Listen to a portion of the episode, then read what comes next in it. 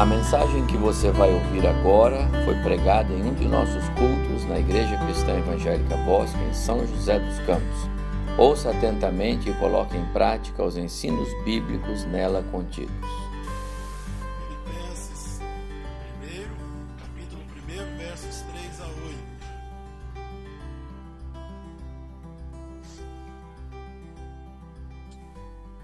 Diz assim o texto. Graças a meu Deus por tudo que recordo de vós, fazendo sempre com alegria súplicas por todos vós, em todas as minhas orações, pela vossa cooperação no Evangelho, desde o primeiro dia até agora. Estou plenamente certo de que aquele que começou boa obra em vós, há de completá-la até ao dia de Cristo Jesus. Aliás, é justo que eu assim pense de todos vós, porque vos trago no coração, seja nas minhas algemas, seja na defesa e confirmação do Evangelho, pois todos, todos sois participantes da graça comigo. Pois minha testemunha é Deus da saudade que tenho de todos vós, na terna misericórdia de Cristo Jesus. E também faço esta oração, que o vosso amor aumente mais e mais, em pleno conhecimento e toda a percepção, para aprovardes as coisas excelentes e serdes sinceros e inculpáveis para o dia de Cristo, cheios do fruto de justiça, o qual é, mediante Jesus Cristo, para glória e louvor de Deus. Que o Senhor aplique esse texto ao nosso coração. Hoje de manhã nós queremos falar de ação de graças, oração e confiança. É o que Paulo expressa nesse texto aqui na verdade Paulo está distante da igreja que ele fundou, mas só fisicamente, o coração, a alma, o sentimento estava presente com aqueles irmãos. Eu imagino que é o mesmo que está acontecendo com o nosso pastor, né?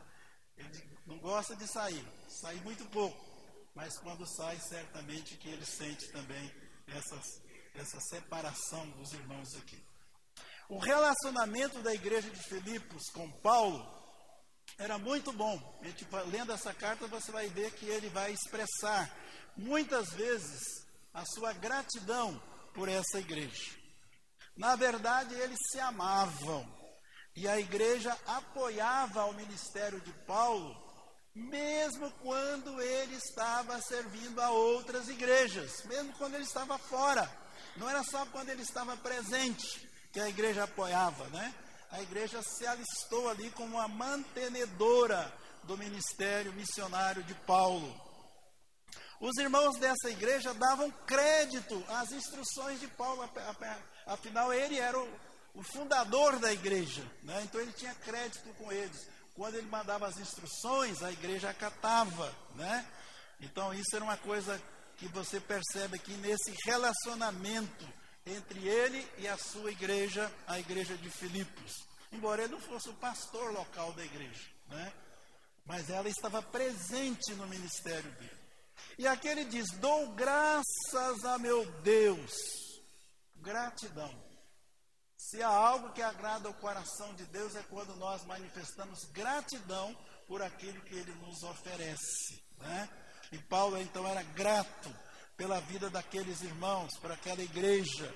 E ele então deixa claro isso logo no começo da sua carta, quando ele se dirige para aqueles irmãos ali. E ele diz que ele dava graças por tudo que recordo de vós. Isso é significativo, porque ele não separa as águas. Pelo contrário, quando ele olha para o universo, que era aquela igreja, o sentimento dele é de que aquele pessoal ali era importante na vida e no ministério dele. E por isso, então, ele diz o que diz. é uma forma incomum de registro, pois facilmente ele podia se lembrar de desavenças, conflitos, críticas injustas, falta de dedicação e de empenho espiritual de um ou outro. Mas não era isso que estava ocupando o pensamento dele. Ele se libertou dessas questões que muitas vezes vêm sobre nós e tira a alegria de servirmos a Deus, de estarmos lembrando das pessoas dos momentos bons, do, do lado positivo da pessoa e não do lado negativo. Precisamos aprender com Paulo, né? Quando olhar para alguém, não ficar, vai fulano, de novo, né? Não, não, não. Olhe com forma positiva, tá bom? Ele diz: Por tudo que recordo de vós, fazendo sempre com alegria súplicas por todos vós. Paulo agora passa a interceder, a orar, a colocar essas pessoas perante o Senhor. Sua oração visava o crescimento e maturidade espiritual daqueles crentes. Nós precisamos aproveitar melhor as nossas orações. Nós precisamos aprender com Paulo aqui a investir na vida das pessoas, pedindo, Senhor, ó, cuida, faça com que ela cresça, que ela desenvolva, que ela gere maturidade espiritual, ela não fique para cá, para lá, mas que ela siga realmente o Senhor.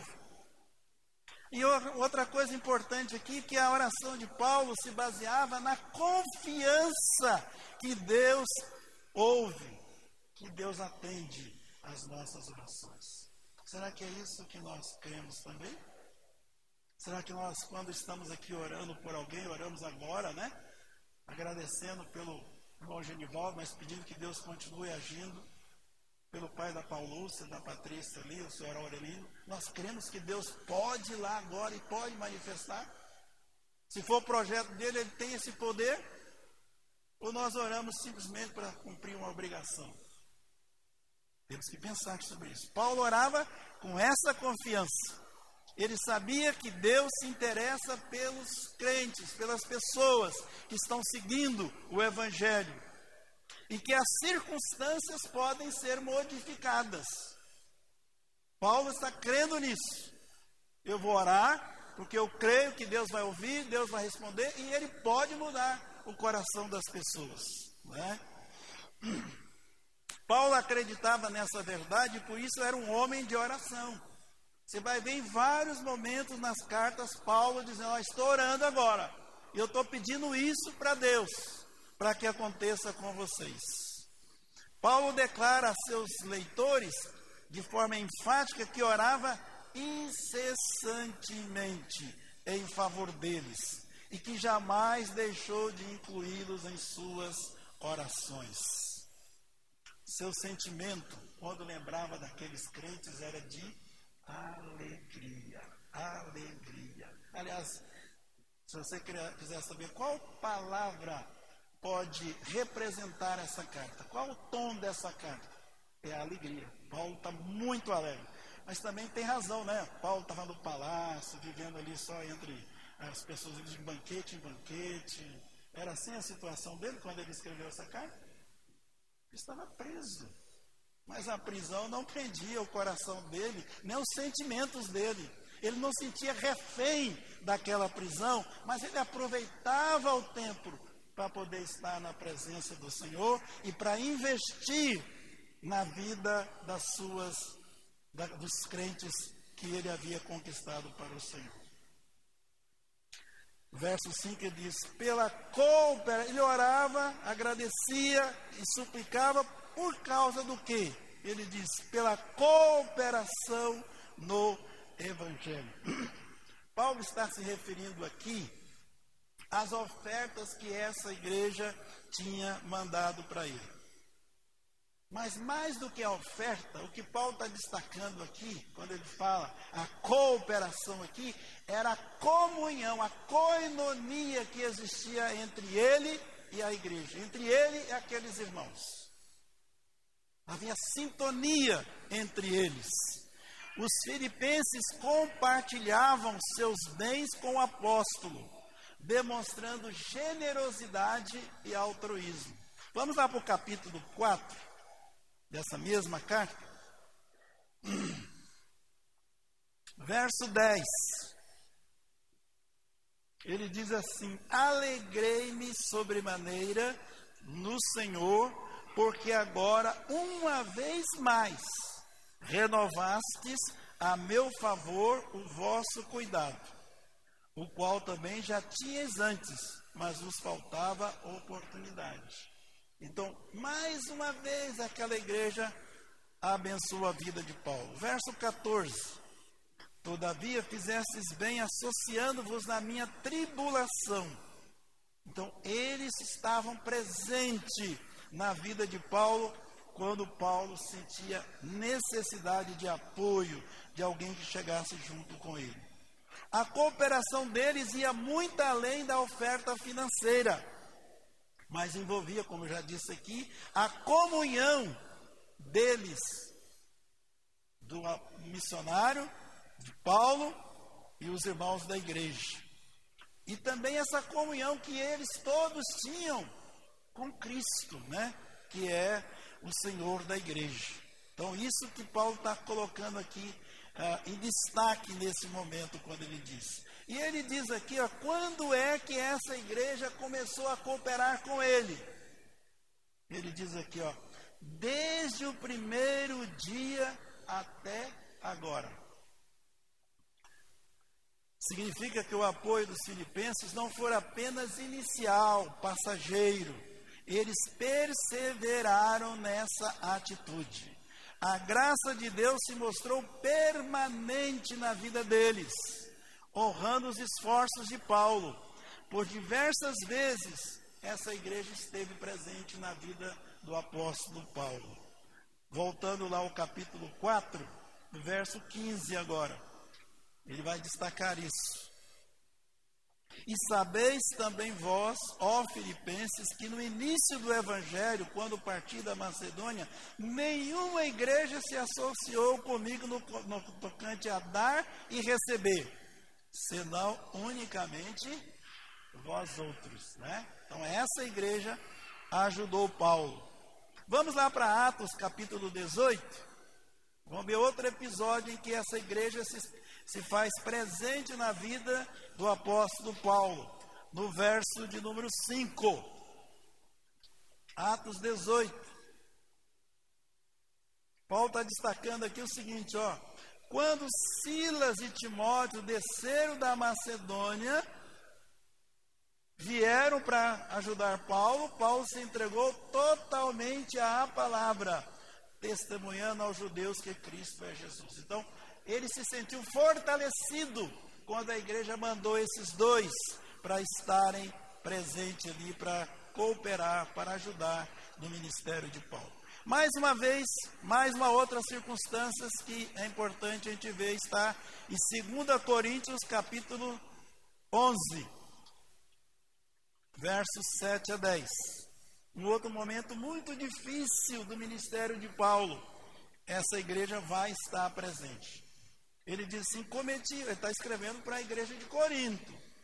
Tá? Cometi eu porventura algum pecado pelo fato de viver humildemente, para que fosseis vós exaltados, visto que gratuitamente vos anunciei o Evangelho de Deus? Despojei outras igrejas, recebendo salário para vos poder servir. E estando entre vós ao passar privações, não me fiz pesado a ninguém, pois os irmãos, quando vieram da Macedônia, supriram o que me faltava. E em tudo me guardei e me guardarei de vos ser pesado. Então, Paulo está mencionando aqui que a igreja de Filipos foi uma que chegou junto com ele, que apoiou, que ajudou quando ele tinha necessidade para que ele pudesse exercer o seu ministério. É muito bom quando o pastor da igreja percebe que a igreja está com ele, que a igreja apoia as suas decisões, que a igreja sustenta o seu ministério.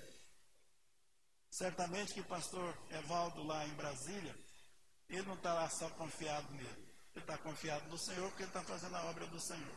Mas qual é o sentimento que ele tem? Tem alguma coisa por trás dele? Tem uma igreja, não tem? Tem uma igreja que ora por ele. Uma igreja que sabe que ele está lá fazendo a obra do Senhor e que ele depende das orações da sua igreja, do seu povo. Né? Isso certamente que fortalece. Né? Ele vai saber que nós falamos aqui, ele vai dizer, hoje à noite então vou estar com mais gás ainda, porque a igreja está lá sustentando, a igreja está lá orando por mim. Verso 6 do capítulo 1 de Filipenses: Estou plenamente certo de que aquele que começou a obra, a obra em vós há de completá-la até o dia de Cristo Jesus. Isso é convicção, né? Ele sabia que Deus ia conduzir esses irmãos em triunfo, em vitória. A, forte, a fonte da convicção de Paulo não era ele, não eram os filipenses, era o próprio Deus. Porque Deus é fiel em cumprir as suas promessas. Aquilo que ele começou, ele vai completar. O alvo de Deus é nos levar a experimentar a perfeição absoluta, que obviamente só será atingida lá no céu, né? Por isso que ele diz aqui, ó, no dia de Cristo, né? Então, quando Jesus voltar, mas nós não podemos simplesmente descansar com aquilo que já alcançamos. Nós precisamos sim continuar crescendo. Esse é o alvo de Deus para nós. Quando Jesus fala ali o Sermão do Monte, no capítulo 5 de Mateus, no verso 48, ele diz: Portanto, sede vós perfeito, como é perfeito quem? Deus, nosso Pai. Então, ele tem esse alvo para nós né, de crescimento, de desenvolvimento. Deus, por meio do Espírito Santo, vai nos impulsionar para que participemos da sua plenitude moral. Lembram lá de Romanos, é, capítulo 8, verso 29? Qual é o projeto de Deus para nós? Qual é o projeto de Deus para nós? Ele quer nos conformar com quem? Jesus. Então não é um alvo pequeno. Ele está trabalhando para fazer isso. Na medida que nós deixamos Deus agir, o Espírito agir, Ele vai completar essa obra. Depende de nós, da nossa entrega, da nossa confiança. Então, esse é o alvo de Deus. E Paulo fala isso várias vezes nas, nas suas cartas. Não vou ler, mas lá em Efésios 3,19 ele fala a respeito disso, né? Desse crescimento que a gente precisa experimentar para que a gente possa agradar o nosso Deus. Verso 7 ele diz: Aliás, é justo que eu assim pense de todos vós, porque vos trago no coração, seja nas minhas algemas, seja na defesa e confirmação do Evangelho, pois todos sois participantes da graça comigo. Aqui a gente tem uma ideia do vínculo que havia, né, afetivo entre Paulo e esses crentes de Filipos. A cooperação deles não era só na presença, né, mas mesmo na ausência, ele sabia que esses crentes estavam de fato buscando crescer para viver de acordo com o projeto de Deus. Essa admiração mútua não era igual com os crentes da Galácia. Se você ler outras cartas, você vai ver que ele, quando escreve ali os Gálatas, ele pega no pé. Admira que vocês já estão deixando o evangelho, já estão partindo para outra. Que história é essa? Então não é assim. Não era comum esse, essa forma de tratamento dele. Porque esses crentes da Galácia estavam flertando com doutrinas falsas, né? Nem com a igreja de Corinto, que ficou dividida ali, uma era de Paulo, outra era de Pedro, não sei o quê. Não era esse o sentimento. Mas aqui sim, com essa igreja ele podia abrir a alma e o coração e dizer que esses crentes eram participantes da graça com ele, né? Evidenciado em todas essas circunstâncias que nós pudemos acompanhar aqui. Verso 8 ele diz: Pois minha testemunha é Deus da saudade que tenho de todos vós na terna misericórdia de Cristo Jesus se havia essa unidade entre eles, se havia essa união entre eles, essa comunhão perfeita entre eles, qualquer ausência ia causar vontade de encontrar de novo, né? Por essa saudade, então, é, ela é fruto dessa comunhão perfeita que eles tinham. Quando ele era privado da presença deles, ele sentia saudade.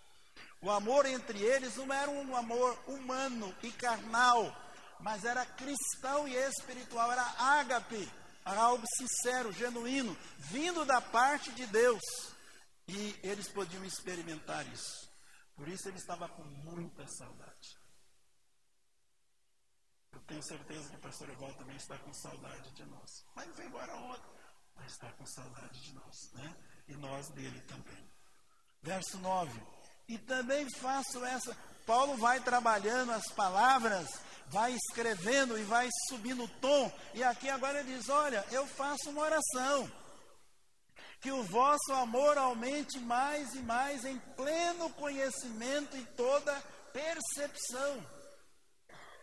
O que, que Paulo está querendo dizer aqui, meus irmãos? Paulo ora para que o amor entre os crentes de Filipos aumente. Isto é, seja sempre crescente. O verdadeiro conhecimento se caracteriza pela presença do amor de Cristo na vida dos salvos. O amor é a estrada mais curta para estreitar nossa comunhão com Deus e com os irmãos. Aliás, vamos lá para João, nós estamos estudando João, né? Já faz alguns meses. Vamos lá para João capítulo 13. Vamos ver o que, que Jesus diz ali naquele texto ali de João 13, versos 34 e 35. Jesus está caminhando para o final do seu ministério terreno. Ele está repassando as suas orientações, tudo aquilo que ele precisava dizer.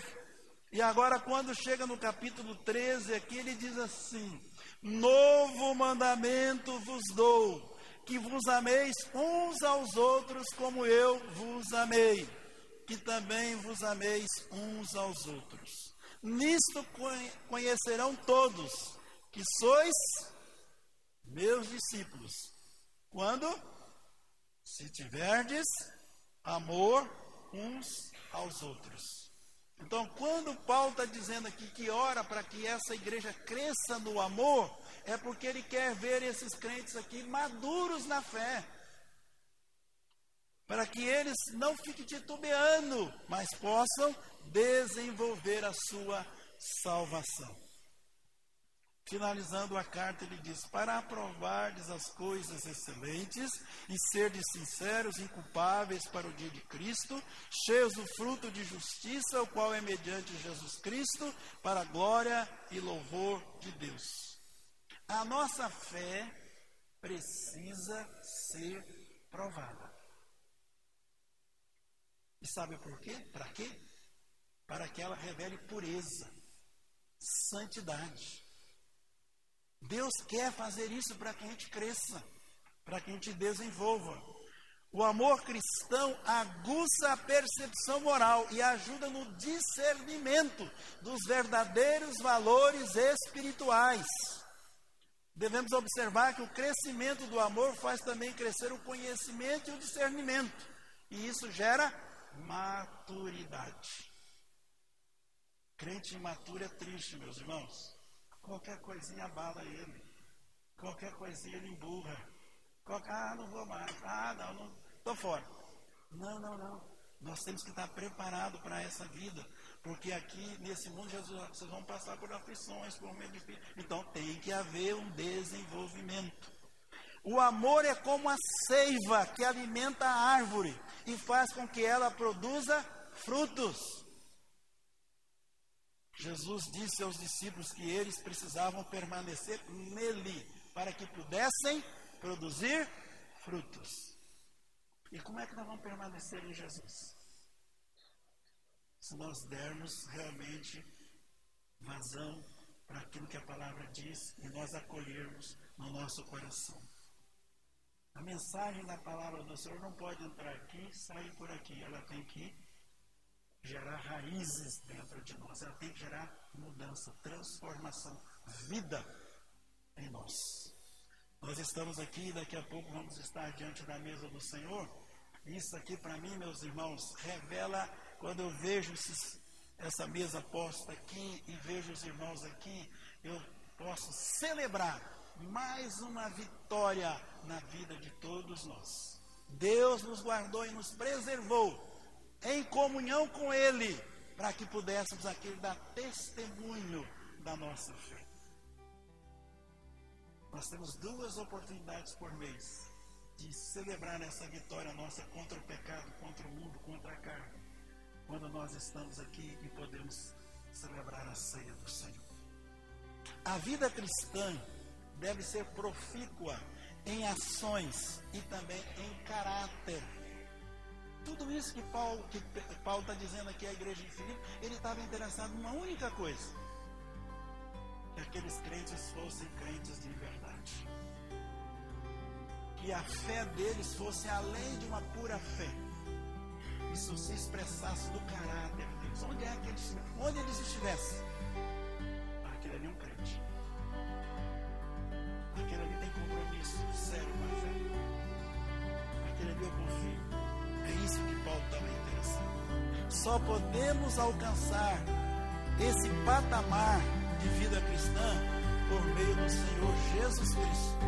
Por isso que ele diz, né? ele conclui ali: cheio do fruto, o qual é mediante, é por meio de Jesus.